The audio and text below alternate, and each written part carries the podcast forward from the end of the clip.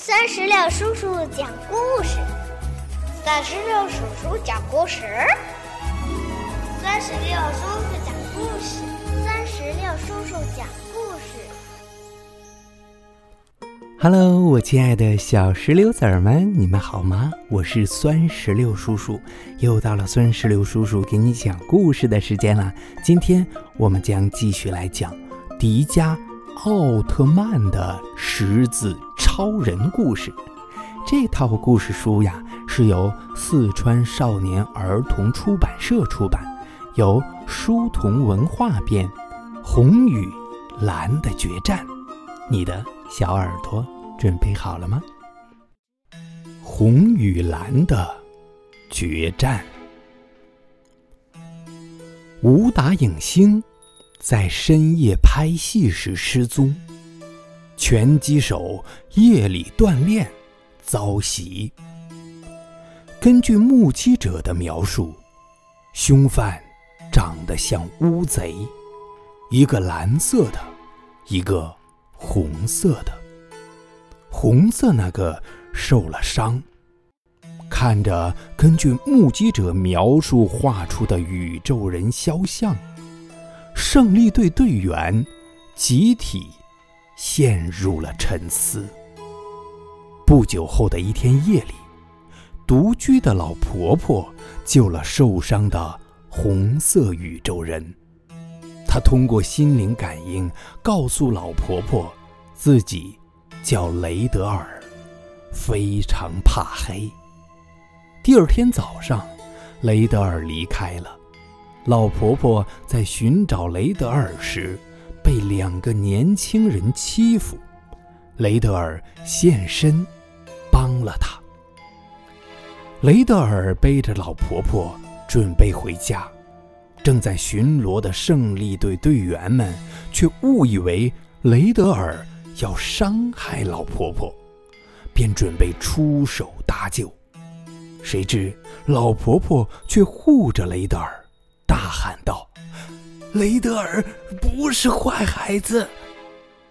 老婆婆的信任温暖了雷德尔的心。雷德尔通过心灵感应告诉胜利队，他来自斯坦德尔星，在那里他能够支配白天，阿伯巴斯支配夜晚。可阿伯巴斯为了能支配白天。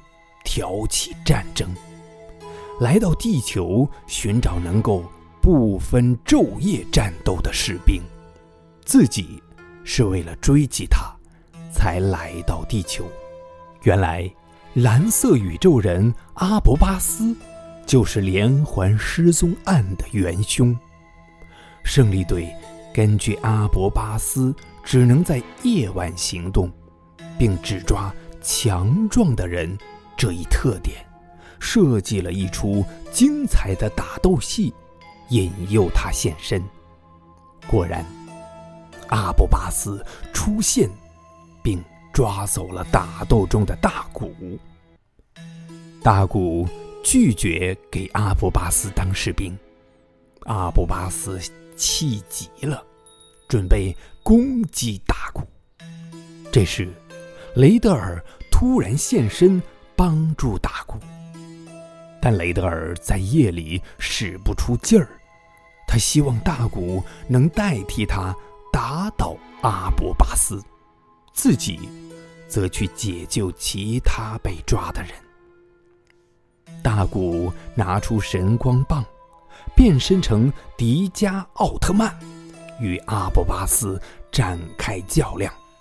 可是，无论迪迦奥特曼把他摔倒多少次，凌空给他多少记迪迦踢，或者抓住他的双脚横甩出去，阿布巴斯始终没有认输。这时，雷德尔用心灵感应告诉迪迦奥特曼：“阿布巴斯一族惧怕光线。”原来。阿布巴斯的弱点就是光，别忘了，迪迦奥特曼可是光之巨人，他将所有能量汇聚于胸前，使出绝招——超级时空闪电。面对强光，阿布巴斯痛苦不已，他在挣扎中渐渐消失，而雷德尔也成功解救了被阿布巴斯抓走的地球人。迪迦奥特曼和胜利队赢得了胜利，雷德尔也顺利完成任务，回到斯坦德尔星。好了，小朋友们，我们的迪迦奥特曼十字超人故事之红与蓝的决战到这里就结束了。那酸石榴叔叔想问一下你。这个故事当中啊，迪迦奥特曼在面对阿伯巴斯的时候，他使出的是什么绝招呢？如果你知道的话，就赶紧让爸爸妈妈在我们页面下方的留言区给酸石榴叔叔留言吧。如果你喜欢这个迪迦奥特曼的十字超人故事的话，你可以让爸爸妈妈在我们。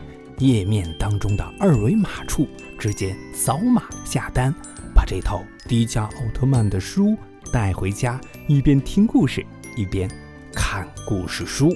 嗯，最后呢，酸石榴叔叔也希望你能帮我一个忙，把我们的迪迦奥特曼的故事音频转发到微信群或者朋友圈，让更多的小朋友都能够听到这么好听的故事。